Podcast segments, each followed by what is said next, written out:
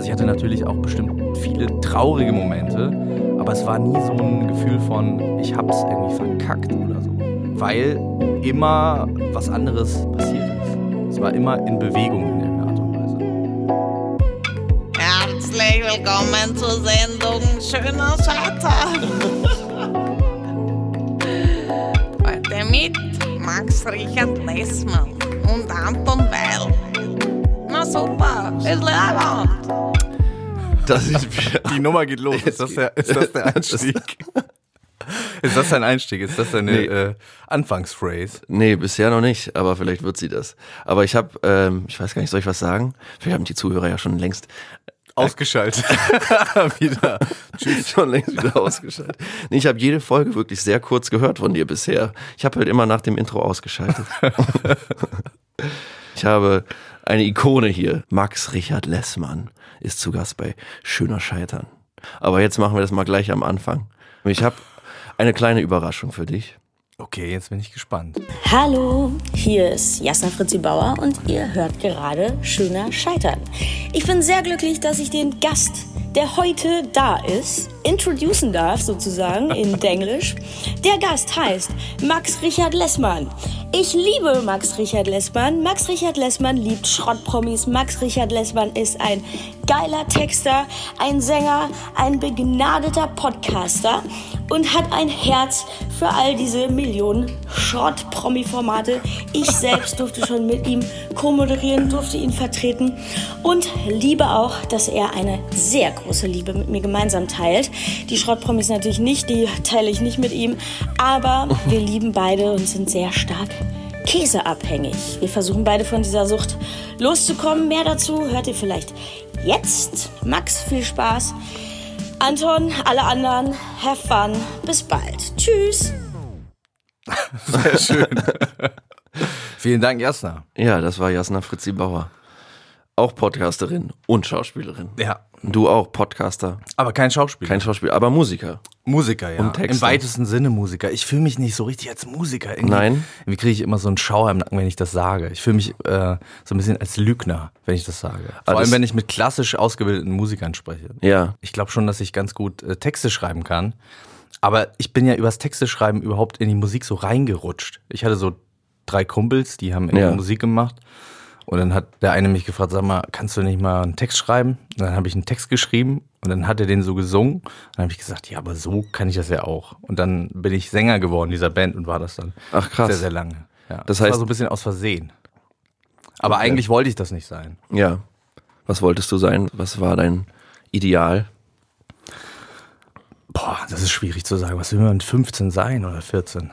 Was wolltest du denn mit 15 sein? Da wollte ich schon Schauspieler sein, das weiß ich. Ich wollte das sehr früh. Aber ich glaube, aus der Faszination heraus, die Welt zu sehen. Für mich war das so ein Synonym für Reisen, Erleben, intensiv Sachen wahrnehmen. James Bond-mäßig mit dem Boot über ein Auto fliegen und alles Mögliche vor Greenscreen gegen Monster kämpfen. Also der Action-Spielfaktor, glaube Ja. ich, hat mich da sehr herangezogen. Plus ich wollte auf jeden Fall keinen äh, Job 9 to 5 und keinen Wochenalltag. Ich hatte das Gefühl, das, das hat mich irgendwie beängstigt. Ich habe das Gefühl, da habe ich mich nie gesehen. So. Das kann ich gut verstehen. Ich wollte, glaube ich, vor allem kein Schüler mehr sein. Ich fand, das war so das Schlimmste. war, war eigentlich wollte ich vor allem das abschließen. Und äh, meine Mutter hat gesagt, sie hat mich äh, noch nie so glücklich und danach auch nie wieder so glücklich gesehen wie an dem Tag, als wir unser Abiturzeugnis Ja. bekommen haben. Was war deine Motivation, das bis zum Abi dann durchzuziehen? Die Eltern auch? So war es bei mir. Ich wollte die Eltern glücklich machen. Bei, ja, bei mir, meine Eltern haben einen Trick gemacht. Meine Eltern haben gesagt, ja, okay, dann mach Kriegst halt einfach nicht. richtig viel Geld. Nee, nee, die meinten, dann mach halt nicht. Oh. Ja. Was natürlich ein hoher Einsatz ist. Also ich Voll. muss denen sagen, Poker Props. So. Ja. Und die waren so, ja, okay, dann mach halt nicht. Und dann war ich so, nee, warte mal, äh, ganz kurz, wie bitte? Was? und dann habe ich es doch gemacht. Und dann gab es nochmal so einen Moment, äh, wo ich auf dem Weg war äh, zu meiner Englisch-Abiturprüfung, glaube ich. Wo ich dann gesagt habe, ah nee, ich glaube, ich gehe nicht hin. Und da hat meine Mutter, was sie ganz selten äh, gemacht hat, doch die Stimme erhoben, hat gesagt, sag mal, du spinnst doch wohl, du gehst da jetzt hin. Ich gesagt, ja gut, na gut, fair auch. Äh, Ja. Wäre jetzt auch Quatsch, sich da so durchgeprügelt zu haben und dann ähm, Ja. dann das jetzt nicht zu machen. Aber hast du das Gefühl, ah, das Abi, das wird mir irgendwas bringen, weil dann kann ich studieren oder war das für dich immer so erstmal einfach Schule? Nee, für mich war klar, dass ich, äh, dass ich auch im Kreativen ähm, arbeiten werde und dass ich kein Abitur brauche. So, Ja. Das war mir irgendwie klar. Ich hatte da immer ein ganz großes Vertrauen. Ich wusste gar nicht so richtig, was passieren wird, aber ich hatte immer, immer ein großes Vertrauen. Ich wollte irgendwann auch mal Schauspieler werden, habe dann auch lange so, ähm, so im Jugendbereich äh, des Landestheaters in Schleswig-Holstein gespielt und so. Das war auch richtig gut. Da habe ich auch echt tolle Leute kennengelernt, die äh, jetzt auch tolle Schauspieler sind. Da, in der gleichen Zeit haben wir aber mit der Band angefangen. Und als es dann darum ging, nach dem Abitur so vorsprechen zu gehen, Ja, Schauspielschulen mhm. und so, da hatte ich schon gar nicht mehr so richtig doll Bock. Mhm. Da war ich schon so ein bisschen so, ja, okay. Und ich bin dann nur einmal vorsprechen gegangen. Und habe dann aber auch, als ich vorsprechen war, schon währenddessen gemerkt, oh Gott, nein, das ist es, das ist Ja. es nicht. Wo warst du? Ich war in der Ernst Busch. Ja. Und was haben sie gesagt? Äh, die haben gesagt, Sing doch mal was. Sing doch mal was. Nee, ich überlege gerade, es war irgendwie so, dass sie, äh, dass sie gesagt haben, ja, also man muss dazu sagen, ich hatte einen schlechten Tag. Ne? Ich weiß nicht, ob du das auch kennst. Ich hatte Ja, auf jeden natürlich. Fall so äh, manchmal, was auch immer das ist, äh, wo man da so reintappt, wie der Amerikaner sagt. Ich bin da nicht reingekommen. Ich habe das nicht gefühlt. Ja. So. Deswegen war für mich das auch eigentlich klar, dass ich nicht weiterkomme. In dieser Gruppe war das nämlich so, dass äh, man kommt, in dieser Gruppe wäre, glaube ich, nur einer weitergekommen. Und ich wusste, wer da weiterkommt. Das ist tatsächlich jetzt ein Schauspieler auch, der äh, auch dreht und äh, der heißt Leonard Scheicher. Heißt Ah, er. den kenne ich. ja, kennst Den du kenne ich, ja. Ja. Der hat jetzt bei Das Boot mitgespielt Genau, und so. ja. Und ja der, mhm. hat bei, der hat bei Finsterworld mitgespielt. Genau. Und da habe ich den Genau. das erste Mal gesehen und war Boah, da so, spielt warte, diesen da ganz so, warte mal bösen- ganz kurz. Den kenne ich doch Ja. irgendwoher. Und äh, der hat wahnsinnig toll da gespielt bei diesem Vorsprechen. Und da war mir auch völlig klar, dass sie den nehmen. ja. Und ähm, das Gespräch war aber ganz nett, weil die waren so, ja, eigentlich finden wir dich ganz gut, aber was war denn heute los irgendwie so? Und dann war ich so, ja, es ist schon okay. So, Ja. Ist schon okay, ich will auch eigentlich gar nicht. Und dann waren die irgendwie so, ein bisschen wie äh, mit meinen Eltern und mir. Da war ich so, Moment mal. Also jetzt waren so, ja, finden wir sie jetzt so im Gespräch doch auch sehr interessant. Und dann war ich aber irgendwie schon mit wehenden Fahnen weg und war so, nee, das ist, das ist nicht mein Ort. Also ich glaube, es gibt auch Menschen, für die das der Ort ist. Ein guter Freund von mir hat da auch studiert. Und ähm, aber das war für mich äh, nichts. Ja. Also grundsätzlich bin ich sehr wissbegierig und möchte auch ganz viel erfahren, aber die Art und Weise, wie das äh, im Schulsystem und im universitären System irgendwie funktioniert, ist auf jeden Fall nicht meine Art und Weise. Und Ja. ähm, da werde ich, also da wäre ich auch verloren gewesen. So, so oder so. Ob das jetzt eine Schauspielschule gewesen wäre oder irgendwo anders, das, äh, ich wäre auf jeden Fall da relativ schnell an meine Grenzen gestoßen. Und das heißt, du bist in der Schule bist du gegangen, du bist in Husum auf die Schule gegangen? Genau, ja. ja. Und bist dann da geblieben und hast die Band da gemacht. Wir sind nach Hamburg gezogen direkt nach dem, nach dem Abi. Ja. Und äh, haben von da aus dann die Band gemacht. Ich habe dann auch Zivi gemacht und wir haben irgendwie wahnsinnig viele Konzerte gespielt. Auch in diesem Jahr, in dem ich dann auch vorsprechend war und so. Deswegen, Ja. ich hatte gar nicht so das Gefühl, dass jetzt irgendwie was Doofes passiert Ja. ist. Sondern Deswegen, es ging eh schon los genau, es war halt die ganze Zeit immer was los. So. Ja. Ja, die Band, über die wir reden, heißt Vierkant-Tretlager. Darüber habe ich dich auch kennengelernt. Ähm, ich glaube, über eine Empfehlung von Casper damals wirklich, weil der das Ja. so äh, hochgepriesen hat und war, und ihr wart, ihr wart auch Vorband, ne? Genau, wir waren mit auf Tour 2011. Aber Ich kann mich echt noch daran erinnern, dass das früh so war, dass Casper so Newcomer gepickt hat und es war immer sehr spannend zu Ja, sehen, voll. wen er spannend findet. Ja. Und das sich dann anzu anzuhören, wie so eine Redaktionstop 10 oder so, die er dann raushaut. Ja, das ist so- also das dafür bin ich nach wie vor auch sehr sehr dankbar und äh, ich glaube, das hat vielen Künstlern Türen aufgemacht und das finde ich echt cool. Es gibt wenig Künstler, äh, die die sowas machen eigentlich, ne? Ja. Also eigentlich äh, sollten das viel mehr Leute so so machen, wie er Ja. das macht. Aber es haben natürlich auch wenig Leute so einen austarierten äh, Musikgeschmack. Und Also so ein der Radar ist- überhaupt, genau, der, ist- von sich weggeht. Ne? Der liebt einfach Musik und das merkt man auch total. Und das ist auch total schön, mit- mit dem irgendwie so über Musik zu sprechen. also du hattest dann die Ablehnung von Schauspiel. Okay, Ja. das ist gescheitert, aber ist egal, weil Musik läuft. Ja. Es hat sich nicht so angefühlt wie ein Scheitern irgendwie. Mhm. Ähm, vielleicht mache ich mir auch was vor, aber ich habe, ich weiß ja, wie dieser Podcast heißt und ich bin so und ich habe äh, heute ganz viel drüber nachgedacht. Ich bin einfach nie gescheitert. Nee, ne, also ich bin natürlich gescheitert, aber ich habe das nie so wahrgenommen. Das, Das ist ja ja das Ding. gut, also ich habe äh, mich nie so da rein. Also ich hatte natürlich auch bestimmt viele traurige Momente, aber es war nie so ein Gefühl von, ich hab's irgendwie verkackt oder so. Ja. Ähm, weil immer was anderes passiert ist. So. Da bin ich auf jeden Fall sehr dankbar für. Es war immer in Bewegung in irgendeiner Art und Weise. Ja. Und hast du ein Gefühl dazu bekommen, selber auch in dieser Bewegung zu bleiben? Oder hast du das Gefühl, ich muss in Bewegung bleiben, weil das hat mir bisher Erfolg versprochen? Oder ist das wirklich so ein entspanntes äh, Verhältnis zu, es kommt schon was als nächstes wieder? Ähm, ja, ich glaube, es ist so ein bisschen dieses Vertrauen. Also ich habe äh, ich hab Vertrauen in, ähm, dass es irgendwie funktioniert. Ich weiß gar nicht, Ja, woher das voll kommt. geil. Ich kann das auch nicht so richtig, ich kann das nicht so richtig äh, verorten, woher das kommt oder wo, wo genau in mir das liegt oder so. Und bestimmt äh, gibt es auch Momente, an denen das so ein bisschen ins äh, Schwanken kommt. Aber grundsätzlich ist es immer da gewesen. Vielleicht war es nicht ganz immer da, aber es hat, glaube ich, angefangen, als ich hatte, wie man vielleicht schon gehört hat, eine sehr problematische Schulzeit. Ich bin, wie gesagt, ich bin nicht gebaut für äh, diese Art von äh, Informations- äh. Aufnahme, genau. Das, ist, äh, das funktioniert bei mir überhaupt nicht. Ich war sehr unruhig und sehr laut und ähm, das hat auch bis zum Schluss irgendwie angehalten. Ich habe es nicht geschafft, mich da irgendwie äh, runter zu regulieren. Und habe dementsprechend extrem viel negatives Feedback bekommen die ganze Zeit und war irgendwie so ein Unruhestifter und die Lehrer waren, sind an mir verzweifelt, weil sie immer gesagt haben, ja, du bist doch so, was, äh, lern doch mal und so ist doch irgendwie, was ist denn los und so, wir verstehen das gar nicht und also ich habe eigentlich nur negatives Feedback bekommen, bis auf die Momente, in denen man sich irgendwie kreativ ausgedrückt hat. Also Ja. ich war da, kennst du wahrscheinlich auch. Ging so. mir genauso. Ja. Kunst, äh, dann irgendwann gab es darstellendes Spiel. Ja, und dann, das waren so die Sachen. Und Sport. Ja. Das Bei mir war es äh, Sport nicht so richtig. Äh, obwohl ich konnte ganz gut rennen. Ich bin, bin einfach viel weggerannt.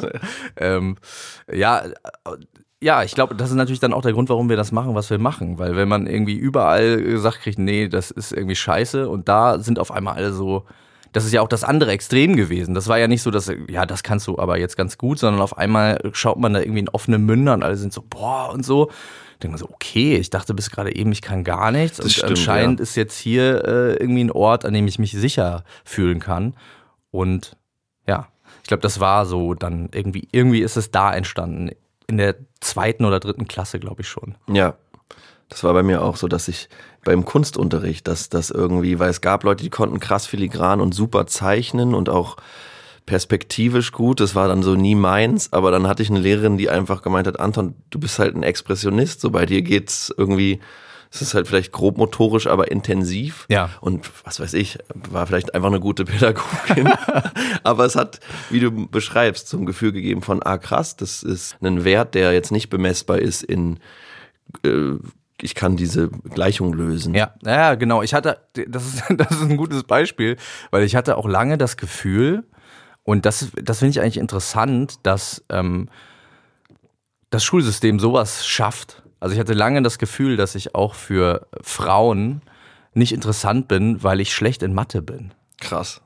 Das muss man sich mal überlegen. Also ich, äh, ich also es gab bestimmt einen Zeitraum in meinem Leben, also es äh, war jetzt nicht bis in die 20er rein, aber ähm, also Wo so, Mathe das Must-Have war. ja, wo ich irgendwie so dachte, so, wow, okay, äh, ich, äh, das kriege ich nicht geschissen, also kann ich das mit einer Freundin irgendwie auch äh, vergessen. Obwohl mit zehn man jetzt nicht unbedingt eine Freundin haben muss. Ne? Ja. Das wäre jetzt vielleicht Ja. auch nicht auf äh, irgendwas Aber der Leistungsdruck war da. Es war ein Leistungsdruck da und ich habe irgendwie das Gefühl gehabt, dass okay, der Zug ist wohl irgendwie abgefahren. Aber das ist doch interessant, dass, äh, dass einem so ein System das Gefühl gibt, ein Versager zu sein und irgendwie quasi so aus, äh, also auch als äh, möglicher Sexualpartner nicht interessant zu sein, Mhm. weil, weil man eben diese eine Sache nicht kann.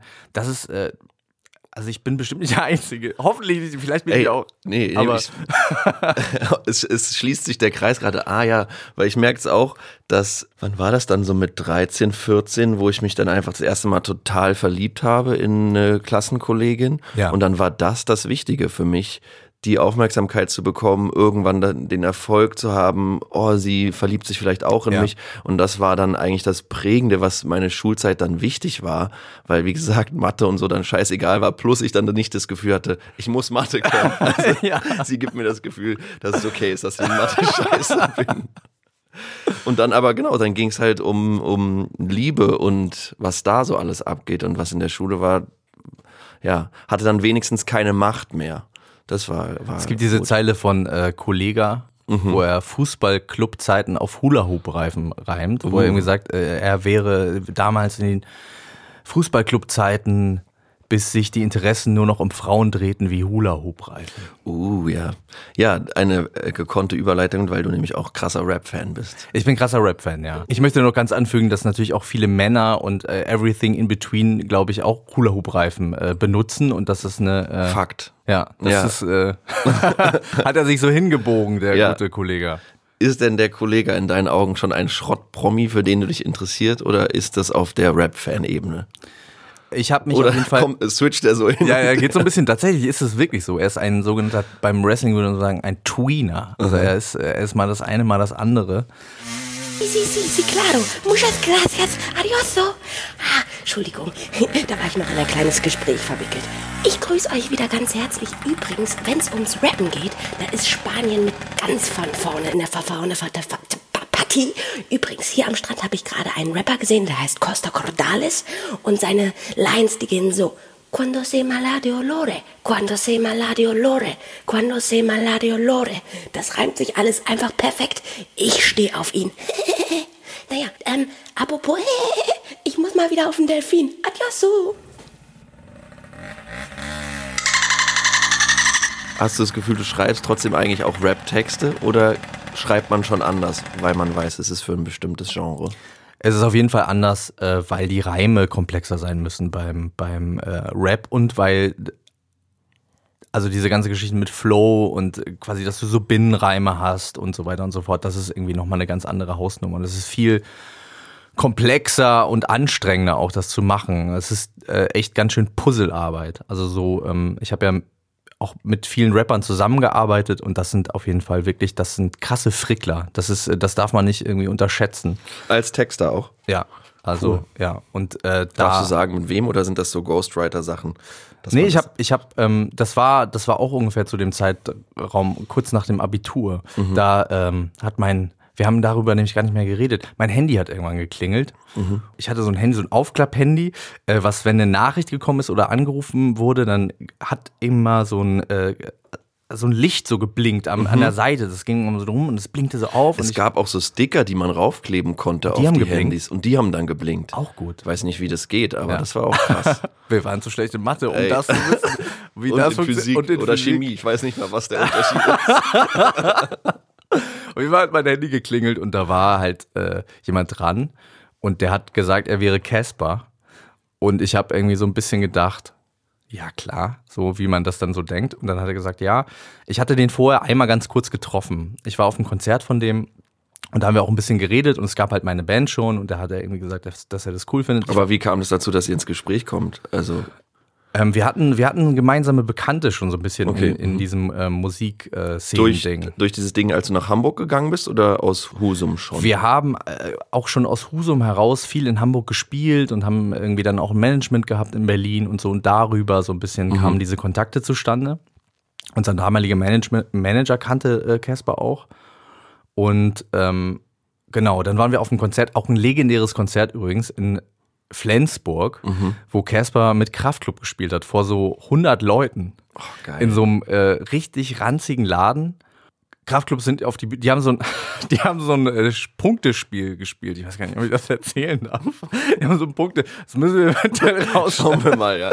Die haben so ein Punktespiel gespielt, was daraus bestanden hat, dass man irgendwie besonders bescheuerte Sachen machen muss. Um, Während der Show. während der Show, aber auch außerhalb der Show, um Punkte zu bekommen. Ja. Und ähm, Kraftklub haben äh, die Show damit gestartet, dass sie auf die Bühne gegangen sind und Felix hat gesagt, Flensburg, jetzt wird Arsch gefickt. ich glaube, das gab drei Punkte oder so. äh, ja, genau. Ähm, äh, auch, ein, auch ein Punkt gab es, glaube ich, und aber auch sehr viel Ärger, als äh, Till mir im Backstage-Raum eine, ähm, ein Joghurt an der Stirn zerschlagen hat, was dazu geführt hat, dass der ganze Raum voll mit Joghurt war. Ich wusste gar nicht, wie viel Joghurt in so einer kleinen Packung drin ist. Äh, das gab auf jeden Fall Ärger, da musste der Raum neu gestrichen werden. Aber ich äh, schweife ab. Ja, aber schön. Äh, da hatten wir uns eben kennengelernt und äh, auch kurz gesprochen, auch über Texte. Und für mich war das total Ja. krass, weil ich echt großer Fan war von Caspar. Und ähm, wahnsinnig äh, toll fand, was der damals gemacht hat und auch was er heute noch macht. Und ich war ähm, natürlich so ein bisschen starstruck, als dann auf ein, einmal er äh, an, auf meinem komischen Telefon angerufen hat. Dann war ich so, äh, äh, ja, äh, okay. Und dann meinte er so, ja, ich ähm, arbeite gerade an, an, an einem Album und ich habe hier so einen Song und da ist ein Refrain drauf, der ist jetzt irgendwie, ähm, der gefällt mir irgendwie noch nicht so ganz. Äh, hättest du vielleicht eine Idee? Und ich war so, boah. Aua, Gänsehaut. Äh, ja, klar und so. Und dann habe ich irgendwie auch was geschrieben und habe ihm das geschickt und er meinte, ja, finde ich ganz gut, aber passt irgendwie noch nicht. Und das hat dann auch nicht funktioniert. So, also ich habe da nicht äh, dann Ja. für geschrieben, weil ich habe da quasi das erste Mal so ein bisschen so äh, für jemanden anders als für mich selbst äh, einen Text geschrieben. Der dann nicht genommen worden ist, aber es war trotzdem so, okay, ich habe hier einen Song und ich höre den ganz oft und es war quasi das erste Mal so reinschnuppern in diese Art von Arbeit. Hast du ihn dann geschrieben, wie du Casper hörst da drauf oder hast du ihn geschrieben, so wie du deine Songs geschrieben hast?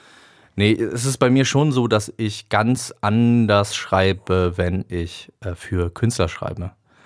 Weil ich mich wirklich versuche, da reinzudenken. Ich höre dann ganz viel die Musik und ich ähm, gucke auch Interviews im Zweifel, um mich darauf vorzubereiten, was das für Leute sind, um irgendwie in den Kopf so reinzukommen. Weil ich das irgendwie langweilig, also mich fragen manchmal auch Leute, hast du irgendwas äh, rumliegen oder so? Und das habe ich eigentlich nicht. Also ich schreibe sehr viel, aber für mich ist das trotzdem dann so, dass ich denke, nee, das habe ich mir ja nicht für dich ausgedacht. Das habe ich mir irgendwie einfach Ja, ja, so voll. ausgedacht.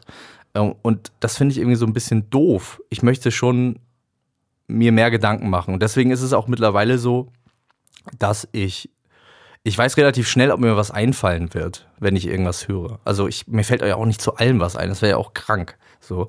Ähm, und ich habe früher immer gesagt, ich mache ich mach erstmal alles, um zu gucken, was so funktioniert. Und mittlerweile weiß ich, was ich kann und was Ja. ich nicht kann. Und wenn ich bestimmte Künstler höre und es passiert nichts bei mir, das muss ja nicht heißen, dass das schlecht ist oder so, aber ich komme da irgendwie nicht rein, ich komme da nicht ran. Ich das löst nichts bei mir aus, dann weiß ich auch schon, dass da kann ich nichts machen. Also da kriege ich nichts hin. Das ist dann irgendwie natürlich, kann ich das auf einer handwerklichen Ebene versuchen da und da wird bestimmt auch irgendwas rauskommen, aber es wird nicht diese Ja, komische Form von Magie haben, Ja. wo man irgendwie denkt, so, wo kommt das denn jetzt auf einmal her? Und das ist ja das, warum ich das so gerne mache, dass man da sitzt in einem Raum, es ist still und auf einmal hast du einen Song und keiner der Anwesenden weiß, wo das jetzt eigentlich alles so genau herkam. Total. Ich finde das auch total schön und magisch, wie du es beschreibst, diesen Moment, wenn man zusammen schreibt und zusammen Worte findet, die vielleicht gar nicht entstanden wären, wenn man jetzt allein Total, ist. ja. Und fand es immer so eigenartig, dieses, ja, diesen Genieanspruch, dass das jemand alleine geschrieben haben muss. Oder bei Bushido war das ja dann irgendwann klar, dass der seine Ghostwriter hat, Ja. wo ich so denke, hä, mach das doch einfach auf. Sag doch einfach, ja, ich habe, also ich- man kann es ja sehen, auch bei den ganzen internationalen Alben sieht man ja immer, dass vier, fünf Leute dran rumschreiben. Oder 20 bei Kanye. ja, irgendwann ist man natürlich so, okay, was kommt denn jetzt wirklich noch von dir? Aber Ja. also für mich als Musikfan ist es doch spannender, wenn ich sehe, ich gucke mir, keine Ahnung, beim Casper-Album an, wer hat mitgeschrieben und sehe, ah, Max Richard Lessmann hat auch mitgeschrieben. Ah, spannend, weil der hat nochmal die und die Note und macht so eine Art von Musik. Also es macht das Projekt größer und spannender. Auf jeden Fall, das äh, finde ich auch. Ja, da geht es dann um Authentizität. Es gab ja dieses große ähm, Ding mit Drake und Meek Mill, als Ja. ähm, Meek Mill diese ganzen Songs mit den Ghost-Spuren äh, geleakt hat, was aber auch schon auch ein bisschen lustig war, muss ich sagen, weil tatsächlich der Rapper, ich weiß gar nicht, ob das Party Next Door war oder irgendjemand anders sogar noch, tatsächlich jede Betonung Mhm. vorgemacht hat. Ich weiß nicht, ob du das damals gehört hast. Nee, aber ich habe zum Beispiel von Frank Ocean gab es, vor seinem Mixtape, was so krass Ja. abging, gab es schon so einen äh, Lenny Braw Collection oder irgendwie so. Und da waren auch lauter Songs, die er einfach als Songwriter für andere geschrieben hat. Da war dann zum Beispiel ein Song für John Legend. Ja. Und ich fand es eher spannend, das zu Ja. hören.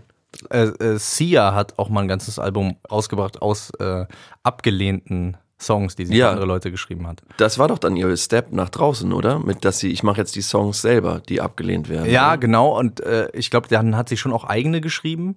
Aber es gibt eins, da sind nur abgelehnte Songs drauf. Und das ist deswegen ganz interessant. Weil man hört, für wen es ist. genau, das ja. heißt auch This is Acting übrigens, Ja. das Album. Was ich äh, auch einen sehr guten T äh, Titel finde, weil es eben, im Prinzip ist es auch genau das. Und ähm, das vereint dann vielleicht auch ein bisschen das, was ich machen wollte, als ich 15 war, um da jetzt drauf zurückzukommen. Ich wollte schon auch Schauspieler werden und auf eine Art bin ich das irgendwie auch geworden. Nur eben auf eine ganz andere, also es kommt was anderes dabei raus. So. Das ist krass spannend. So im Hintergrund. Bisschen Ja. wie der Regisseur. Ich gehe in den Kopf. Ich gehe Genau, in du den Kopf. gehst in den Kopf und führst es dann aber gar nicht mehr weiter aus. ich rühre so ein bisschen rum. genau. Du äh, schreibst, ich weiß gar nicht, ob wir das rausschneiden müssen, weil es niemand wissen darf, aber ich weiß es von Ali selbst. Du schreibst mit Ali, Ja. ne? Mit Ali Neumann. Nee, das darf man wissen. Darf man wissen? Ja, das, Okay, ja, das cool. erzählt sie äh, auch und das freut mich auch, dass sie das so erzählt. Das müsste sie gar nicht. Mir ist das gar nicht so wichtig, Ja. dass die Künstler äh, das sagen oder dass das irgendwie äh, so publik Ja. wird. Aber ähm, ja, Ali, Ali ist Wahnsinn. Also Ali ist, äh, ja. Sie meinte, das war auch ein tolles, eine tolle Situation, wie das dazu kam, weil sie nachgedacht hat, mit wem könnte das passen und hat dich dann zufällig auf dem Spaziergang getroffen. Genau. Und ihr hattet irgendwie dieselbe Geschichte, dass ihr nach Husum geht, beide, oder irgendwie, ne, sie kommt ja auch aus Friesland Ja.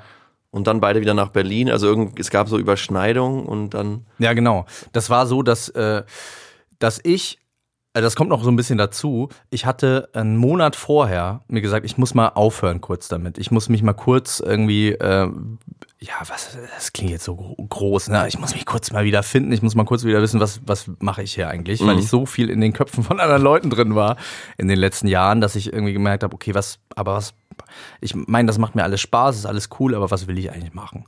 Und ähm, habe dann gesagt, ich mache jetzt nichts mehr. Ich mache dieses Jahr, schreibe ich keinen Song mehr für jemand anders. So. Und dann aber nur für dich oder gar nicht? Ähm, Nee, ich guck, Erstmal einfach nee, nur. erstmal, also erstmal gucke ich erstmal, was ich jetzt so mache. Ich schreibe jetzt keine Songs mehr erstmal. Ja. So. Ähm, also zumindest nicht für andere. Und dann war ich so, pff, äh, war der Monat auch ganz gut. Das hat mir auf jeden Fall gut getan. Und dann war halt wirklich so wirklich Schlag äh, dieser Monat vorbei. Und mein Manager ruft mich an und sagt, hier willst du für äh, den und den schreiben. Darüber äh, möchte ich gar nicht reden, weil das irgendwie noch nicht so feststeht, ob das Ja. alles so funktioniert. Aber das war auf jeden Fall so ein Traum von mir immer. Und das war so einer der großen Träume, die ich so hatte, wenn man irgendwie anfängt, sowas zu machen, dann denkt man, das wäre doch irgendwie geil, das würde passen. Das war, und das war dann so, dass er gesagt hat, hier, ich habe äh, den Kontakt, äh, die würde ich ähm, gerne kennenlernen, da mal mit dem Label und so. Äh, willst du da nicht mal hinfahren? Und da war ich so, ah, ah. Da bin ich schon so ein bisschen ins Kippeln gekommen und meinte so, ja, ich rufe dich später nochmal an. Dann habe ich eine große Wassermelone gegessen, habe eine Wassermelone mir gekauft, äh, habe extra von zu Hause einen Löffel mitgenommen und ein Messer. Dann habe ich mich äh, in Eimsbüttel äh, auf den Eimsbütteler Marktplatz gesetzt und, Und hab, so eine halbe Melone rein. und habe mir die ganze Melone so reingelöffelt. Nee, nicht nur die halbe, ich habe zwei Hälften mir reingelöffelt und äh, das war gut irgendwie. Und dann ähm, hatte ich gerade die Melone weggeworfen und auf einmal steht eine Erscheinung vor mir, weil man muss ja sagen, Ali hat ja auch eine unglaubliche Ausstrahlung. Ich war noch so ein bisschen in so einem, ja, in so einem Wassermelone. In so einem Melonenrausch. ja, ich war so ein, total äh, voll klebrig, auch mit diesem Melonenzeug im Mund und äh, im Gesicht. Und dann sagt sie so, ich habe heute eine Liste gemacht mit Leuten, mit denen ich schreiben äh, würde gerne und du stehst da drauf und jetzt treffen wir uns hier. Das war schon krass, weil ich dann irgendwie dachte, okay, ich sollte das eventuell doch nicht aufhören, das zu machen. Also wenn äh, mir jetzt wer auch immer oder was auch immer so zwei äh, Sachen, äh, die ich so gerne machen würde, so Ja. hinhält, dann wäre es Quatsch da Ja. irgendwie so aus äh, Ja. ja, an so Plänen oder so Dogmen festhalten, zu sagen, ich schreibe keinen einzigen Song mehr. Und dann haben wir über den Sommer hinweg äh, viel geschrieben, waren im Freibad, haben Melone gegessen. Mit Schafskäse? Ja, mit und ohne. Ist ja der Trendsalat des Jahres, würde ich sagen. Aber das war doch schon vor Jahren auch. Aber jetzt oder? begegnet er mir viel, viel mehr als sonst. Also ich glaube, vor Jahren habe habe ich ihn äh, auch vor so zwei Tagen mit Elena Gruschka äh, diesen Salat gegessen. Ali ist ja vegan, Ja. aber es gibt tatsächlich ganz guten veganen Schafskäse, Ah, echt? mit dem man das auch machen kann. Das finde ich ja eine sehr schwierige Sache noch, ne? Guten veganen Käseersatz. Ist auch. Also gerade als Käse-Fan. Bist du auch Käse-Fan? Ja, also ja, auf jeden Fall. Ich probiere ja eigentlich, also ich muss zumindest erstmal durchziehen, Vegetarier zu werden. Ich habe Ja. so letztes Jahr angefangen, mir nicht mehr Fleisch selber zu kaufen. Wenn mein Vater eine Lammkeule auftischt, so, dann esse ich das auf jeden Fall auch. Oder jetzt waren wir in der Toskana und da du einfach so krass verloren als, als Vegetarier. Was haben Sie denn als vegetarischen? Ja, Kartoffeln. okay, dann nehme ich nur Kartoffeln. Während die anderen irgendwie, weiß ich auch nicht, Steak essen und Schinken und so. Nee, genau, aber ja, ohne Käse und ohne Eier, das finde ich schon schwierig. Eier sind, äh, fand ich immer schon ekelhaft. Ja, Mhm. Auch das Konzept Ei. Ist doch ein ekelhaftes, ist doch eine ekelhafte Idee. an das zu essen oder dass es überhaupt existiert. Nee, das zu essen. Nee, dass es existiert, ist, das finde ich grundsätzlich eine ganz gute Idee. Also das, Ei ist auf jeden Fall hat durch das, durch das Anbraten halt ein krass. Ich glaube, das ist so dieser Effekt, dass du was Schwabbeliges hast, was auf einmal so weiß wird und Ja. es dann, dann dir rein, rein. aber ist doch gekochte Eier. Ja. Aber jetzt nicht, äh, nicht on a regular. Eher Spiegelei und Go. Nothing but a heartache. Genau, es geht nichts über ein hartes Ei. So mag ich sie am liebsten. Hallo, meine lieben Freunde da draußen. Ich sende euch so much love hier aus meinen Holidays. Übrigens, der stramme Max, der mag seine Eier gern rasiert. Und ich liebe übrigens auch noch Ex-Benedict. Apropos Ex, ich muss jetzt meinen Keller Holz hacken. Adioso. Es gibt eine Kandidatin von verschiedenen ähm, Dating-Reality-Shows, die heißt Karina Spack. Ich weiß nicht, ob du die kennst. Nee. Und die hat mal erzählt, dass sie jeden Morgen acht Eier isst. Ach du und Scheiße. zwar ähm, vier hartgekochte und vier Spiegeleier. Boah. Ich glaube, da würde ich dann auch richtig krass zu viel kriegen, schnell. Das ist doch nicht. Das kann macht ja- doch auch das ja äh. Dwayne The Rock Johnson, der isst doch auch so krank viele Eier. Ja, der Du ist. Äh, es gibt da so ein Video, wo so ein Redakteur Ja, versucht, genau. diese. Hast du's auch ja, hab ich gesehen? auch gesehen. Ja. ja, das fand ich auch sehr, sehr interessant. Wo einen Tag lang probiert, diese, den, den Fitness beziehungsweise nur des Essens, den Essensstandard hinterherzukommen. Und der isst irgendwie alle zweieinhalb Stunden Ja. und startet irgendwie auch mit zwölf Eiern und vier Kilo Steak. Aber das war doch auch Tim, Tim Wiese. Der hat doch dann Ja. irgendwann mal gesagt, ich esse sieben Kilo Fleisch am. Wirklich, das, das, das Ja, oder- oder ich bin, ja, ich bin so. großer Fan von Tim Wiese auch. Ich, Ja. bin, äh, ich bin auch Werder Bremen-Fan. Ähm, Oh, und sehr für, gut. Für mich ist äh, Tim Ihr habt es geschafft, wieder mal. Ja, ich bin sehr glücklich darüber. Obwohl ich sagen muss, ich habe vor ähm, längerer Zeit aufgehört, ähm, das so aktiv zu verfolgen, aus dem einfachen Grund, dass es mir das Wochenende versaut hat. Wie lange ich das schon versuche. Für mich war das aber wirklich so, ich habe äh, hab tatsächlich einfach die rationale Entscheidung getroffen, dass ich nicht möchte, dass elf andere Menschen einfach so, oder zwölf, wenn man den Schiedsrichter mit einberechnet, da, äh, ver- also einfach mal so sich überlegen können, wie jetzt so mein Wochenende wird. Und dass ich dann so schlecht, und ich fand das auch so ein bisschen, ich fand es auch so, ich fand mich so albern. Ich war so, Ja. äh, äh, Freunde waren dann so, was ist denn los? Und dann so, ja, Werder hat verloren. Ist, was ist denn das? Also dann dachte ich, nee, das, also ich, äh, ich habe große Sympathien weiterhin für diese Mannschaft. Finde die ganz, äh, die haben immer wieder tolle Leute und das ist irgendwie schön. Aber guckst du Ähm, dann die Zusammenfassung oder guckst du nur das Ergebnis oder guckst du gar nichts? Ähm, tatsächlich meistens sogar mittlerweile. Also es ist immer weniger geworden. Ich habe so runterdosiert über die letzten sechs Ja. Jahre. Ich habe am Anfang immer noch die Zusammenfassung geguckt. Ich habe auch noch Sportschau geguckt, aber ich habe irgendwie dann irgendwie gedacht, ich muss wen, ich muss weniger fühlen. Das Interessante daran ist aber, das ist, also was ja auch logisch ist, ist, dass ich mich auch nicht mehr so freuen kann.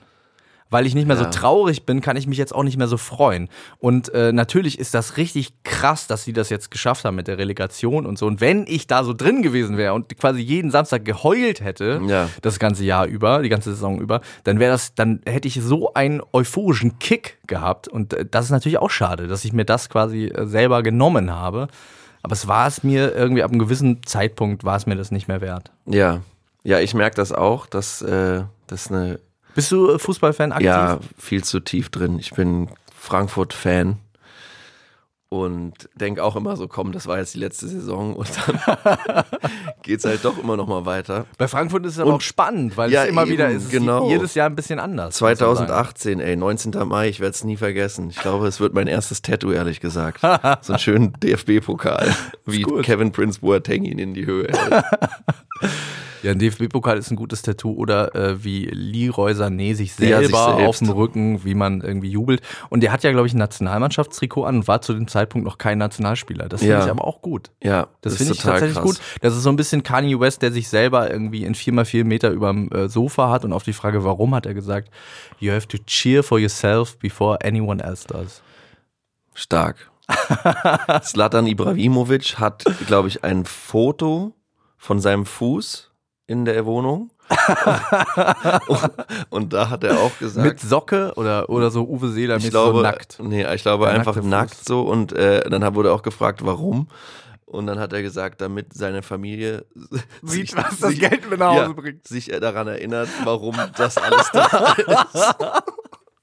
Ich finde den auch genial. Sein Ibrahimovic ist auf jeden Fall genial. Schuhgröße 52, glaube ich, oder so. Der hat richtig, Wirklich? richtig große Aber so ein, Treter. so ein Fußballerfuß ist doch bestimmt auch nicht so ansehnlich, oder? Also wenn Nee. du den so viel Nee. benutzt, äh, dann bricht doch mal so ein Zeh Ja. und dann ist mal irgendwie da so die Hornhaut auch ein bisschen zu doll und Das so. frage ich mich ehrlich gesagt auch. Und ich habe, ich weiß, ich habe irgendwann mal, da war so im Sommer, Sommerpause, hatte dann irgendwie, ich glaube, Hitzels, nee, wie, wie hieß denn der Stuttgarter Torwart?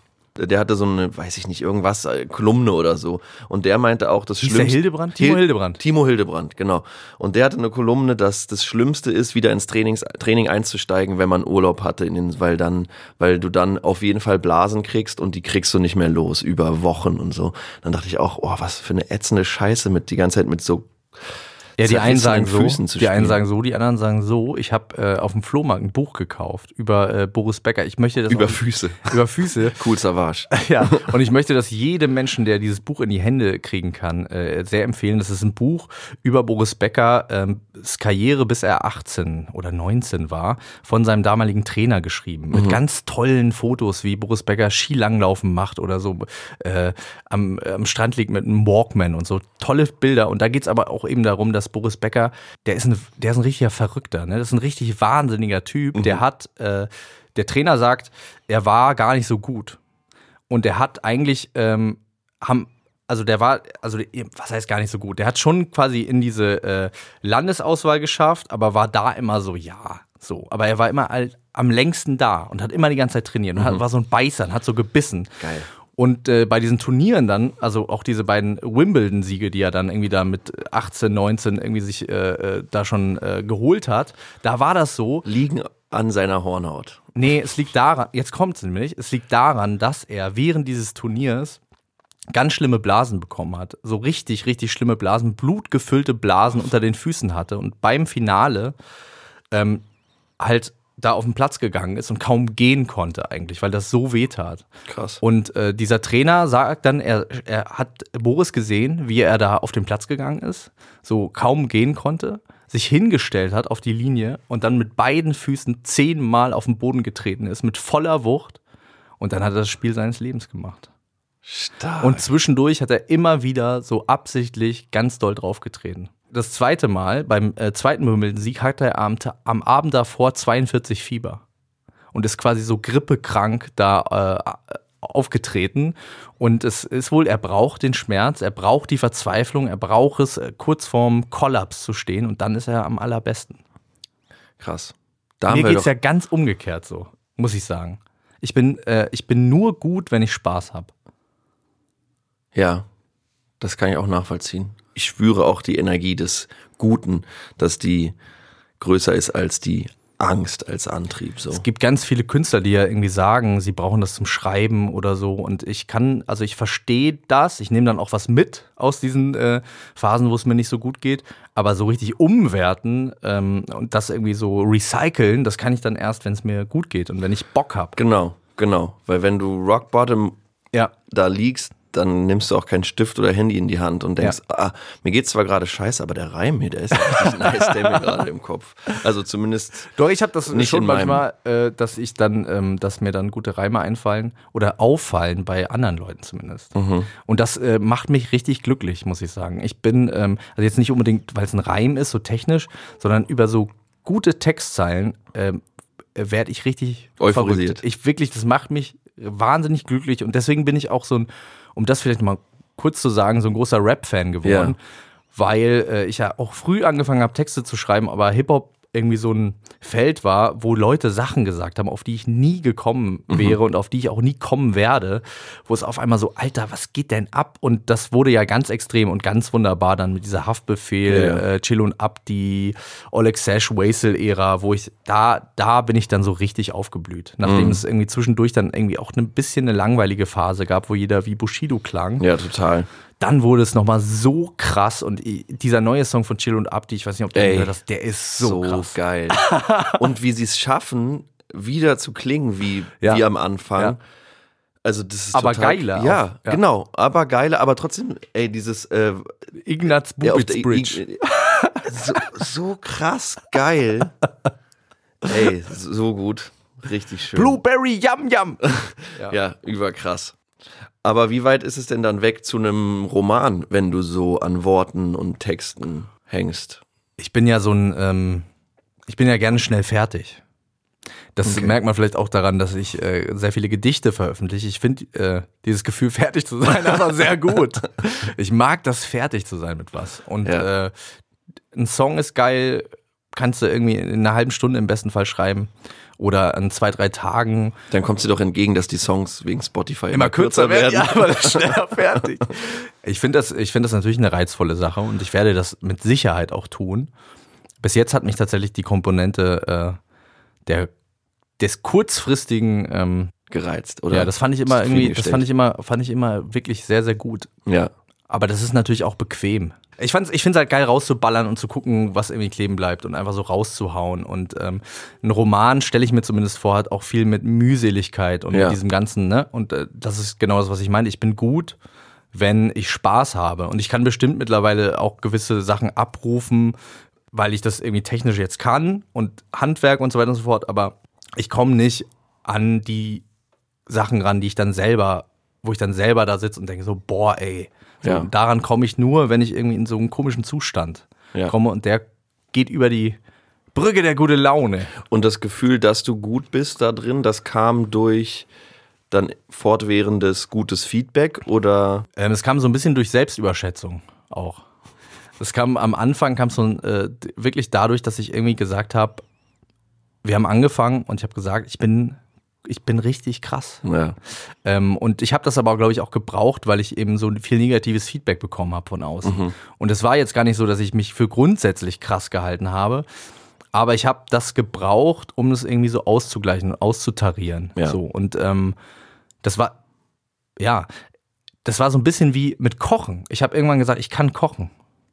Und dann habe ich einfach angefangen und ich finde aber Kochen geil und das ist so ein bisschen wie beim Songschreiben, dass du selbst wenn du richtig krass äh, daneben gegriffen hast, es immer noch irgendwie hinkriegen kannst. Ja. So. Deswegen sind das so Disziplinen, die mir, die mir irgendwie äh, gefallen und wo ich irgendwie denke, das macht Spaß. Man kann da mit seinem, mit seinem Instinkt irgendwie viel äh, lösen. Ja. So.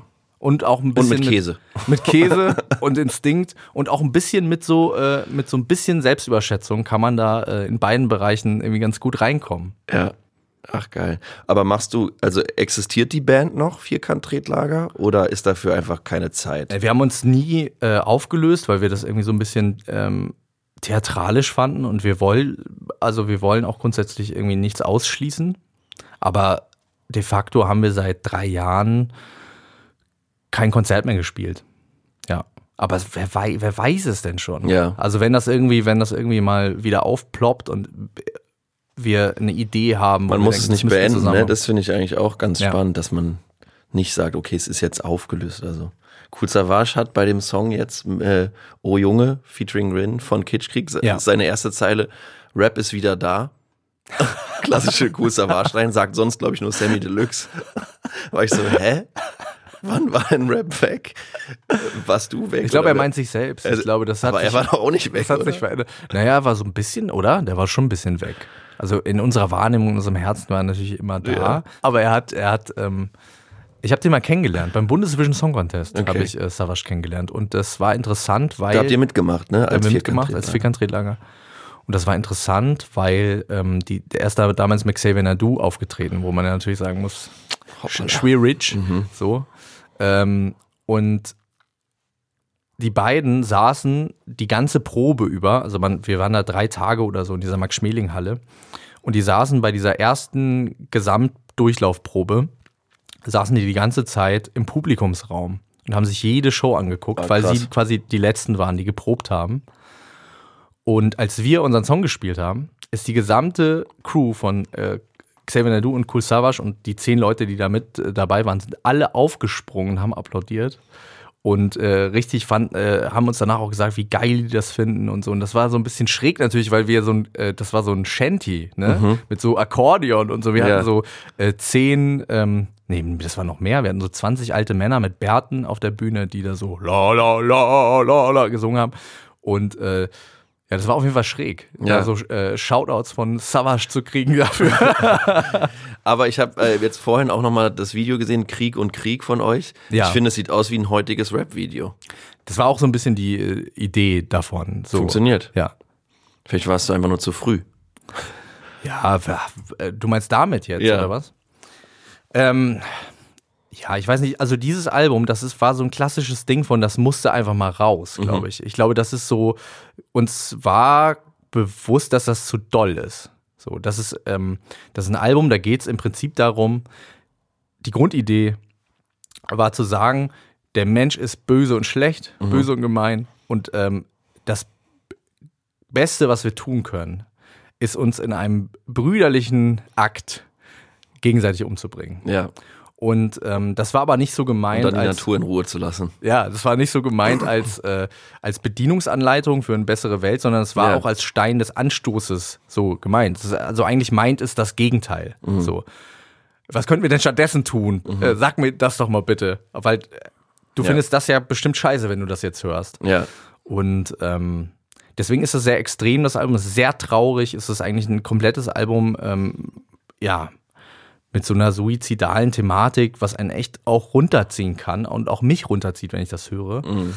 Und Was ich sehr, sehr gut finde, worauf ich immer noch sehr stolz bin, aber was klar war, dass das jetzt kein großer kommerzieller Erfolg wird, weil, also gerade in heutigen Zeit noch mehr als damals sind die Leute beim Musikhören ja so auf äh, kurzfristiges Glück, wo wir Ja. wieder da sind, irgendwie gepolt, dass sie irgendwie schnell ein gutes Gefühl haben wollen, im besten Fall, schnell irgendwie äh, von einem Hit zum nächsten skippen, gar nicht mehr, da äh, zähle ich mich auch dazu, gar nicht mehr so ein Album an sich überhaupt aushalten können. Und dann Ja. so ein Album, was so schwer ist und so viel von einem will und ähm, also auch soundtechnisch irgendwie experimentell ist. Äh, ja, Und war dir das bewusst, dass das jetzt kein kommerzieller Mega-Erfolg werden könnte? ja. Und das war aber nicht so wichtig, sondern wichtig war das Selbstverständnis. Ich find's krass, wir finden's krass. Wir waren natürlich ein bisschen, ähm, also es gibt natürlich immer das Gefühl von, vielleicht klappt's ja doch. So, vielleicht ist es doch irgendwie so, dass das dann irgendwie so äh, durchmarschiert aus Gründen, die man nicht so Ja. richtig weiß. Was aber klar war, war, wie gesagt, dass es raus musste. Wir mussten das irgendwie machen. Das ging irgendwie nicht anders zu dem Zeitpunkt. Wir hätten nichts anderes machen können. So, in dieser Band, in dieser Konstellation. Es war ein unglaublicher Kampf, dieses Album zu machen. Wir haben drei Jahre lang da irgendwie dran rumgebaut und ich war teilweise mit äh, Christian, mit dem Gitarristen Christian Topf, ich war teilweise mit dem ähm, wochenlang jeden Tag zu zweit im Proberaum und ähm, das hat uns auch fertig gemacht. Ne? Das ist auch nicht, ich wusste danach auf jeden Fall, wie ich nicht arbeiten will. So, dass das, äh, das war total gut und auch richtig wahrscheinlich genau für dieses Projekt, äh, dass da so dieses, diese, dieses Leid auch so drinsteckt. Ja. Aber das möchte ich ähm, langfristig nicht Ja. in meinem äh, künstlerischen Schaffen so, so haben. Ja. Ähm, dass es einem so schlecht geht, so über so lange Zeit und man sich so quält und so schleppt und so viel verwirft auch. Ich habe, da sind ja nur elf Songs drauf, ne? Und ich schreibe halt einfach so wahnsinnig viel. Und in diesen drei Jahren hat mich das aber echt ein bisschen blockiert, weil ich irgendwie dachte, okay, das ist jetzt dieses Album, das ist irgendwie das Hauptding. Ich habe zu dem Zeitpunkt auch schon ein bisschen mit anderen Künstlern geschrieben. Und das war für mich auf jeden Fall so ein Outlet, irgendwie so ein bisschen ein kleines Ventil. Aber hauptsächlich ging es die ganze Zeit um dieses Album. Und da bist du schon auch ein bisschen kirre irgendwann. Ja. Und wie findet man da den Punkt, wo man sagt, so, das ist es jetzt? Jetzt ist jetzt raus damit? Geht das über die Deadline? Geht das über ein Außen? Oder gab es da in dir einen Punkt, wo du gemerkt hast, jetzt kann ich nicht mehr oder will ich auch nicht mehr oder es wird auch nicht mehr besser oder Ja. Also ich bin halt gar kein Frickler, ne? Ich wäre ich wär nach einer Woche zufrieden gewesen damit. Ich hätte gesagt, und es ist Auch ja auch interessant. Naja, es, ist- es wäre zumindest interessant zu sehen, was wir, wenn wir jetzt direkt ins Studio gegangen wären und hätten das in zwei Wochen aufgenommen, was dann passiert wäre. Also mit der Musik vor allem, jetzt gar nicht kommerziell oder so, sondern Ja. was dann da entstanden wäre. Und ich, ähm, ja, wie gesagt, ich bin gar nicht so ein Bastler. Für mich ist dieses Unmittelbare ähm, eigentlich das erstrebenswerteste, weil das irgendwie das das kannst du so schwer erzeugen, ne? Das kommt so das kommt so, man weiß nicht woher, wie gesagt, das ist da danach jage ich so, dem jage ich so hinterher ja. und ähm, ich glaube, es gibt ich lehne mich mal aus dem Fenster. Es gibt wenig Texte, die sehr gut sind, die über einen langen Zeitraum entstanden sind. Ich glaube, dass die allerbesten Songtexte, die einem irgendwie so ein krasses Gefühl geben, dass es immer was Unmittelbares hat. So. Natürlich gibt es dann mal eine Zeile, die ausgetauscht wird oder so, aber dieses so, Das Grundgerüst. ja, es gibt Und- auch, es gibt auch äh, totale Beispiele dagegen. Es gibt Leute, die sind äh, super, die schreiben super Texte, die super emotional sind und äh, super deep sind und das sind totale Bastler, so im Hip-Hop-Bereich. Die schrauben wirklich an jedem Wort und du bist am Ende merkst du es aber nicht und dann ist es auch genial. So, das finde ich, das finde ich nämlich auch genial, wenn es so eine Mühelosigkeit dann irgendwie wieder kriegt und quasi diese Unmittelbarkeit dann rückwärts irgendwie Ja. entsteht. Ja. So. Aber bei mir funktioniert das nicht. Vielleicht muss ich das, äh, darf ich das gar nicht so allgemein äh, formulieren. Das macht man ja gerne schnell, ne, dass man von sich auf andere schließt. Also bei mir funktioniert das nicht. Ich finde die Sachen, an denen ich lange gebastelt habe, eigentlich meistens nicht so geil wie die Sachen, die ich in fünf Minuten geschrieben habe und ähm, die dann einfach so waren. Dann hast du ein Soloalbum gemacht. Liebe in Zeiten der Follower. Yes. Sehr guter Titel, wie ich finde. Vielen Dank. Ich hatte diese Idee und ähm, habe die so in den Raum gesagt. Ich habe das Album komplett mit Sebastian ähm, und Johannes Matzen gemacht. Und ich saß mit Sebastian äh, zu Hause bei denen da äh, im Wendland nach so einem langen Tag und wir ähm, haben so die Songs nochmal gehört. Und dann habe ich irgendwann so gesagt, Liebe in Zeiten der Follower. Und dann hat Sebastian nichts gesagt dazu, weil er irgendwie das gar nicht mitgekriegt hat. Und dann dachte ich, okay, ist scheiße. Na gut, dann, äh, dann doch nicht. So. Und dann irgendwann saß ich mit meinem Manager zusammen und ähm, der meinte so, Max, was ist denn eigentlich der rote Faden? Da hatten wir so die Hälfte vom Album. Äh, was, was willst du, was willst du denn eigentlich damit? So, Wo soll das denn hin? Dann meinte ich, ja, das ist so Liebe in Zeiten der Follower. Und dann meinte er so, was? Ich so, ja, li ja, Liebe in Zeiten der Follower. Und dachte aber immer noch, dass das scheiße ist. So. Und viele Leute finden das bestimmt auch scheiße. Aber wir fanden es dann, also ich fand es eigentlich richtig geil. Und als mein Manager das dann auch geil fand. Und als ich das Sebastian dann nochmal gesagt habe, und er gesagt, das hast du mir noch nie gesagt. Ah, geil. ähm, das habe ich noch nie gehört. Das finde ich richtig geil. Ähm, es gibt übrigens auch einen äh, deutschen Sänger, der mir auf die Schnauze hauen wollte, wenn ich mein Album so nenne. Wirklich? Ja, weil der gesagt hat, ich finde die Songs so geil und ich finde den Titel so scheiße. Wenn du das so nennst, dann hau ich dir auf die Schnauze. Hat er bis jetzt noch nicht gemacht. Wir haben uns aber auch länger nicht mehr gesehen. Darf ich raten? ja, rate mal. Oder du machst so Multiple Choice. Und das ist schwierig. Bei Multiple Choice, vor allem wenn man das so freestyle, dann Okay. äh, glaube ich, fällt Also- dir auf. Du darfst einmal raten. Aber so dann reden wir nie Okay, so deu deutscher Singer-Songwriter. Indie. Jetzt machst du so einen Mental, Mental, Nee, nee. Mentalistentrick und Nee, weil ich hatte- so, ich hatte zwei Namen ich so zuerst. zucke mit dem Auge. Zuerst hatte ich T.S. Ullmann und dann hatte ich Sven Regner. Nee, keiner der beiden tatsächlich. Aber Okay. es hätte auch ganz gut zu denen gepasst. Ja, Dann T.S. hau ich Ullmann- dir auf die Schnauze. Ja. Das hätte sehr gut gepasst. Hätte äh, zu beiden ganz gut gepasst, tatsächlich, ja. Spuren auf dem Mond finde ich richtig toll von dem Album übrigens. Vielen Dank. Ist das ein Text, der auch schnell da war? Ja. Ja. Also alle Texte, die auf dem Album sind, sind sogar die Lieder. Also das ist, äh, das war eigentlich auch das Interessante daran ist, dass das entstanden ist aus diesem großen Krampf und diesem großen Kampf heraus, dieses Album da herzustellen, das Krieg und Krieg Album. Ja. Ähm, ich war halt fertig, ne? Und ich bin, ähm, da sind wir wieder an dem Punkt, ich verstehe mich nicht so richtig als Musiker. Das liegt auch daran, dass ich mich nicht so wohl fühle beim Singen. Ich fühle mich auf der Bühne wohl und dadurch fühle ich mich dann irgendwie auch wieder beim Singen wohl. Aber im Studio, wenn kein Publikum da ist, wenn kein Feedback da Ja. ist, wenn irgendwie, wenn ich keine andere Möglichkeit habe, mich irgendwie auszudrücken, wenn ich mir nicht das Mikrofon gegen den Kopf hauen kann, Ja. so, ähm, dann komme ich irgendwie so ein bisschen ins Schwimmen. Mittlerweile nicht mehr. Und das liegt viel an Sebastian und Johannes, weil ich da, ich hatte einfach so ein bisschen Panik. Der Moment ist halt so, das Album ist eigentlich fertig, die Band hat alles gemacht, alles steht und jetzt kommst du und ähm, bist nach außen hin irgendwie für viele Leute auch das Wichtigste, über das Ja. das irgendwie identifiziert wird. Und wenn du das jetzt nicht gut machst, dann ist alles mehr oder weniger für die Katz gewesen. Und äh, dieser Druck hat mich wahnsinnig fertig gemacht. Und ich bin eigentlich immer krank geworden vor so Studiozeiten und habe immer irgendwie äh, keine Stimme mehr und Ja. so. Und dann hat Olaf, unser Produzent Olaf Opal, ein äh, toller äh, Produzent, ein toller Typ auch, hat dann äh, gesagt, ich habe einen Kumpel, ähm, da fährst du mal hin aufs Land, da singst du das ein, der ist ein guter Sänger, der unterstützt dich, das wird alles gut. So. Und dann hat Sebastian mit seinem Bruder Johannes zusammen, die haben mich dann aufgenommen. Also die haben quasi äh, die Tonspuren äh, für, also die Gesangsspuren für Krieg um Krieg sind dann im Wendland entstanden. Okay. Und Sebastian und ich, wir kannten uns vorher nicht, aber wir haben sofort super krass geklickt. Und das Interessante daran ist auch, dass Sebastian dachte, dass ich so ein ganz ernster, äh, zurückgezogener, melancholischer ähm, Mensch bin, der irgendwie zum Lachen in den Keller geht. Ja. Und äh, wir aber sofort auch auf so einer Gag-Ebene waren miteinander. Und das war irgendwie total toll. Und ich habe aber auch in dem Moment gemerkt, ja, ähm, dieses Album, das muss jetzt noch so raus, Mhm. aber ich möchte nicht für immer so wahrgenommen werden, weil so bin ich gar nicht. Ja. Und äh, das ist irgendwie bestimmt zum gewissen Teil Teil meiner Persönlichkeit oder das war vielleicht auch so eine Teenage-Angst oder was auch immer das war, äh, so eine Düsternis. Und genau, wo ich, äh, worauf ich hinaus will, ist, dass wir, während wir da dieses schlimme, düstere Todesalbum aufgenommen haben, jede Nacht Songs geschrieben haben. Deswegen mussten wir auch nach einer Woche abbrechen, weil ich keine Stimme mehr hatte, weil wir immer nachts, äh, Ja. weil wir immer nachts noch Ja. Songs geschrieben haben. Und wir haben alle möglichen Songs geschrieben. Wir haben damals auch Songs für Matzen geschrieben, wir haben für äh, eine Sängerin Songs geschrieben.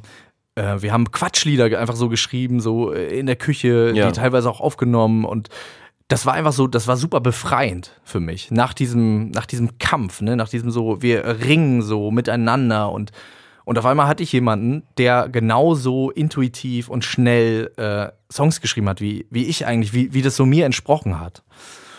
Und dann irgendwann habe ich, äh, hab ich zu ihm gesagt, ey, ich habe eigentlich schon immer Bock gehabt, ein Album zu machen, was so Swing, Chanson-mäßig ist. Und ich habe auch Texte schon geschrieben dafür. Soll ich dir mal einen geben? Und dann meinte er so, ja, klar. Und wir saßen, das war auch wieder so nachts und so. Wir hatten auch einige äh, Biere irgendwie da so getrunken. Ich trinke ja eigentlich, wie gesagt, nicht, aber das Ja. war so irgendwie in, in the heat Da of auch the schon moment. eigentlich nicht, oder? Da eigentlich auch schon nicht. Aber es war irgendwie, äh, es hat sich richtig angefühlt. Das war auch gut. Ich vertrag das, also das ist ein anderes Thema, ne? Ich vertrag das nicht so gut. Mich, Ja. mich, mich zieht das so ein bisschen runter. Ich äh, kann keinen Alkohol trinken eigentlich, Mhm. obwohl ich das sehr gerne tue und das äh, bestimmt auch schon gute Dinge in meinem Leben bewirkt hat. So. Aber anderes Thema. Ja. Also ich habe Sebastian diesen Text gegeben und bin auf Toilette gegangen und bin wiedergekommen und er hat Ich wünschte geschrieben. Auch schon mit dem Pfeifen Ach, und krass. so. Und das war, wie gesagt, ich bin, ich war, ich war pinkeln, ne? Also Ja. ich war Ja. keine fünf Minuten weg. Und dann war auf einmal dieser Song da und ich war super geflasht davon, war so, okay, krass. Ey, lass uns das machen. Geil. Das machen wir jetzt so. Und dann haben wir den auch tatsächlich aufgenommen, in diesem ganzen Ding noch so, während ich da diese Todesplatte da aufgenommen habe, haben wir diesen beschwingten, leichten, der ja auch eine große Traurigkeit in sich drin hat. Das ist so ein bisschen der Übergang gewesen. Ähm, diesen Song gemacht. Und dann war mir klar, wir machen das so zusammen. Und das, so hat sich das dann alles ergeben. So wieder, ne, wie ich am Anfang Ja. sagte, irgendwie hat sich immer alles äh, so ineinander gekeilt. Und hat sich das dann auch die Angst vor dem Krankwerden oder mit der Stimme, hat sich das auch verändert dadurch, dass du dann andere Musik oder positivere Texte auf einmal oder neue Texte hattest? Das hat sich, glaube ich, dadurch verändert, dass ich ähm, so einen sicheren Ort hatte da bei, bei äh, Sebastian und Johannes, die mir irgendwie ein sicheres Gefühl gegeben haben. Die auch beide wissen, ich bin nicht der beste Sänger, so, aber ich habe so meine Momente. Und äh, die, die konnten die ganz gut irgendwie herausfiltern und herstellen. Und ähm, ja, die, das ist so ein bisschen so, ich bin, glaube ich, was Singen angeht, bin ich so ein bisschen wie Mohamed Sidan, weißt du? Kennst du den noch? natürlich. Ja, der kann nur unter Klopp spielen. Ja, Und ich kann halt auch nur äh, unter Sebastian und Johannes Matzen singen, glaube ich eigentlich. Ja. Weil ich mich da irgendwie sicher und wohlfühle und wissen, ähm, äh, weiß, dass die, äh, ja, dass sie sehr lieb zu mir sind. voll schön. voll schön, dass es, also, dass das bei dir so ist, hätte ich gar nicht gedacht, aber es zeigt mal wieder, dass es in jedem so diese Unsicherheiten gibt und der Körper sich, ob jetzt bei Boris Becker oder bei dir oder bei mir, sich seine Wege sucht. Ja, der, der Körper sucht sich seinen Der Weg. Körper sucht sich seine Wege. naja, um einem zu zeigen, ne, dass was nicht stimmt oder man Angst hat oder so. Ja, dass man es irgendwie anders machen muss. Ja. Einfach, ich bin kein äh, klassisch ausgebildeter, begnadeter Sänger. Ich habe halt eine Stimme, die irgendwie ähm, die äh, prägnant ist und so, aber ich kann nicht ins Studio gehen wie irgendwie andere äh, Freunde von mir, die ballern dann einfach einen raus, dann, als wäre überhaupt nichts gewesen. Ich muss mich da schon sehr, ähm, sehr gut fühlen. Ja. Da sind wir wieder genau bei dem Ding und dann funktioniert es auch und dann, dann singe ich, glaube ich, auch ganz gut. Und kannst du mittlerweile die Rahmenbedingungen besser abstecken als früher, dass es dir dann ja, gut geht? Ja, auf jeden Fall. Ja. Das sind dann die Erfahrungswerte wahrscheinlich, dass man weiß, mit dem und dem fühle Ja. ich mich wohl. Aber das ist tatsächlich auch der einzige Punkt, wo das bei mir so extrem ist. Und ich weiß auch gar nicht mehr, ob das überhaupt noch so extrem ist, weil ich das immer nur noch in den Rahmenbedingungen gemacht habe danach Mhm. und das dann eben auch gar nicht mehr so war. Ich weiß nicht, wie das heute wäre, wenn ich das woanders machen würde. Und kommt wieder was? Willst du wieder Songs aufnehmen, auch für dich? Oder die Band? Im Moment habe ich ähm, so viel Spaß an den Sachen, die ich mache, dass sich der Gedanke nicht so richtig aufgedrängt hat bis jetzt. Also ich, ich möchte das machen, wenn ich da Lust drauf habe und wenn ich denke, das ist es so. Wir haben echt viele Songs schon geschrieben, aber ich will das machen und da sind wir wieder genau bei dem Punkt, wenn ich da richtig Bock drauf habe, weil ich weiß, wenn ich dann so mittel Bock drauf habe, dann wird das auch nur so mittel. Ja. So, ich, ähm, ich habe diese Erfahrung immer wieder gemacht. Wenn ich nicht hundertprozentig Bock auf ein Projekt habe, ob das jetzt mit einem Künstler zusammenschreiben ist oder alleine oder was auch immer, irgendwo äh, zu Ja. sein, dann funktioniert es auch nur so halb. Ja. Und das, äh, das möchte ich eigentlich nicht. Ja, voll. Halb ist irgendwie nicht gut. Ja. Du hattest mal eine Idee für eine Band. Ich weiß nicht, ob du dich noch erinnern kannst. Oh, ich ahne, was jetzt kommt. ja, ja, ich hatte mal eine Idee für eine Band. Pass mal auf. Hallo lieber Max, hier ist Sascha. ja. Ich wurde gebeten, hier eine Geschichte zu erzählen und deswegen erzähle ich jetzt eine kurze Geschichte. Nämlich davon, wie ich damals auf der Release-Party deiner Band Vierkant-Tretlager war und dann nach 12 Uhr erst Don't Look Back in Anger lief und danach mein lieber Kollege Jan Wehn, du und ich uns überlegt haben, nach zwei, drei Schnaps und zwei, drei Bier, dass wir eine Rap-Gruppe gründen würden, die das Wetter heißen sollte. Daraus wurde leider nie was. Es war, wie man so sagt, eine Schnapsidee, aber daraus wurde dann letzten Endes später halt der Name für ein Magazin namens Das Wetter, das es ohne dich, lieber Max, nie gegeben hätte. Und in diesem Sinne, Scheitern als Chance, Band nie geworden, aber dafür Magazin. Ich hoffe, dir geht's gut. Ich hab dich lieb. Und Anton, mach guten Podcast. Bis später. Ciao. Oh, schön. Mir ist ganz warm ums Herz geworden. Ja. Sehr, sehr schön. Sascha Danke, Ehlert. Sascha. Ja, das, äh, ja. Das heißt, du bist auch Namensgeber für das Magazin für Text und Musik, das Wetter. Genau, ja. Der Name ist von mir und ich bin auch immer noch so ein bisschen stolz, wenn ich so Leute auf der Straße sehe mit so einem Pullover oder so. Ja. Weil ich denke so, ja, das sieht einfach auch geil aus. Das stimmt. Ich finde es immer noch äh, äh, super. Also äh, lest nicht nur das Magazin, kauft euch auch auf jeden Fall das Merchandise. Richtig. Also eigentlich hatten Sascha und ich die Idee, so zusammen das Mhm. zu machen. Und ich bin dann aber während der Produktion des ersten Hefts, habe ich dann irgendwie gemerkt, weil wir da auch so krass in dieser Album-Geschichte drin waren, dass ich das einfach nicht schaffe. Ja. Dass Ja. ich das nicht hinkriege. Und es war auch für mich irgendwie echt traurig, weil ich das auch so geil fand. Aber ich habe ihm dann gesagt, ey, es tut mir super leid, ich kann das nicht so 100% mitgehen, leider. Und äh, habe mich aber immer wieder gefreut, wenn er mich gefragt hat, ob ich was schreiben will. Ja, cool. Und äh, sonst äh, mache ich in diesem Bereich eigentlich auch nichts mehr, weil mich das eigentlich nicht so richtig interessiert. Aber die Sachen, die Sascha äh, von mir wollte, die haben mich dann immer sehr interessiert. Und dann habe ich das auch, äh, habe ich das auch gemacht. Ja. Ja, ich finde es auch wahnsinnig toll und tolles Kollektiv. Und auch so ein Netzwerk, was total ermöglicht, neue Leute kennenzulernen, neuen Leuten einen äh, Eintritt in Journalismus zu geben, in Ja. Musik, in Text. Das ist ganz toll. Ich hatte jetzt auch mein erstes Gedicht da veröffentlicht und war so total happy. Das hätte ich sonst nirgendwo gekonnt. Ja, cool. Ja, super. Das hat mich auch sehr Ja. gefreut. Shoutouts. Shoutouts, das Wetter. Shoutouts das Wetter. Ja, wie geht's für dich weiter? Du schreibst jetzt einfach Texte. Nach wie vor. Ich schreibe einfach, ja, weil ich das am besten finde. Und deswegen mache ich das auch. Und nicht so wie Boris Becker mit blutigen Füßen, sondern im besten Fall mit einem äh, Lächeln im Gesicht. Und ich gucke einfach, wo mich das so hinführt. Ich glaube, das wird gut sein, wo mich das hinführt. Eine sehr schöne Grundhaltung. Ich wünsche dir sehr viel Erfolg dabei. Ja. Und sage danke für dieses Gespräch. Ich danke dir. Und ja, wir hören uns jetzt gleich noch im exklusiven Teil. Oh. Bin gespannt, was da jetzt passiert. Ja, ich auch. was Exklusives mit mir da jetzt passiert. genau. Ich hoffe, da gibt's Champagner und, äh, Ja. und solche Sachen. Ja, wir gehen jetzt auf das Hausboot. ja sehr gut. Tschüss. Tschüss. Ach du verdammtes Ei, ist schöner Scheitern etwa schon vorbei? Nein, ist es nicht. Es geht weiter bei Schöner Scheitern Plus. Ja, dort sprechen die beiden dann über das Schützenfest auf Husum, über Trash-TV-Formate wie Big Brother und Slutgirls Return. Was? Den gibt's noch? Wie geil! Außerdem kommt es zur kompletten Käseekstase, bei der Max und Anton Raum und Zeit vergessen und ihre Köstlichkeiten in ihrem Käsehai auspacken. Es geht um Rauchen und Kotzen mit 14 im Cinemax. Und außerdem reden die beiden über männliche Dominanz im Musikbusiness und wie man das hoffentlich endlich zerschlägt. Oder ist es bereits zerschlagen, wenn ich mich da kurz einklinken dürfte? Ich würde sagen, nein. Na gut, also es bleibt spannend. Wir sehen uns, bleibt dran. Ich knatter schon mal los. Adios, amigos. Uh, da ist ja André Rieu. Danke vielmals fürs Zuhören. Danke vielmals fürs Zuhören. Das war Schöner Scheitern. Schöner Scheitern wurde produziert von der Produktionsfirma Studio Naschi. Dabei? Zum Beispiel die Anna Müller, der Messersita, der Gugi Teresa Genau. Wer war der Gast? Max Richard Lessmann. Danke. Ein super Typ. Mir hat Spaß gemacht.